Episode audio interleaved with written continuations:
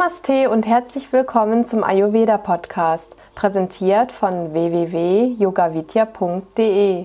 Mein Name ist Satya Devi. Ich bin Ayurveda-Therapeutin und Yogalehrerin bei Yoga Vidya.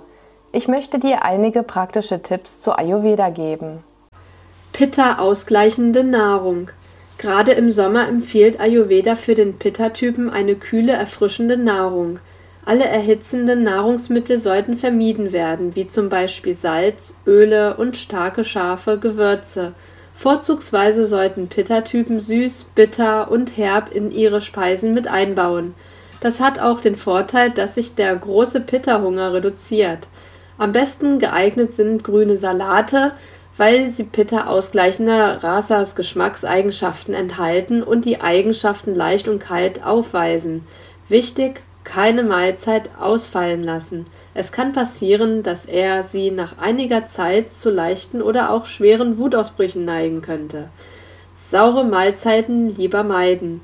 Das würde Pitta zusätzlich erhöhen. Pitta-Typen neigen im Allgemeinen zu Übersäuerungen.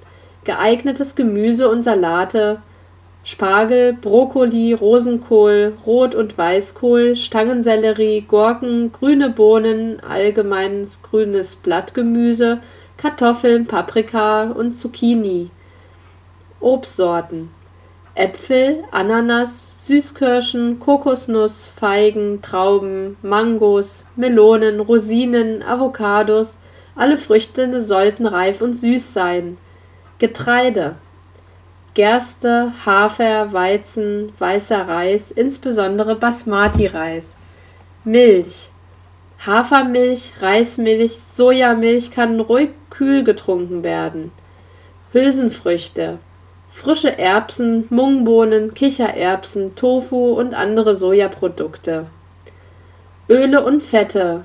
Kokosnussöl, Olivenöl, Sojaöl, Sonnenblumenöl. Nüsse und Samen. Kokosnüsse, Sonnenblumenkerne, Kürbissamen. Kräuter und Gewürze Kardamom, grüner Koriander, Dill, Fenchel und Minze. Sehr effektive Nahrungsergänzungsmittel für Pitta sind Aloe Vera, Beinwell und Safran. Möchtest du deinen Dosha herausfinden, dann fülle diesen Ayurveda-Test aus im Internet. Wenn du dir selber mehr Ayurveda-Wissen aneignen möchtest, kannst du gerne unsere Ayurveda-Ausbildungen besuchen.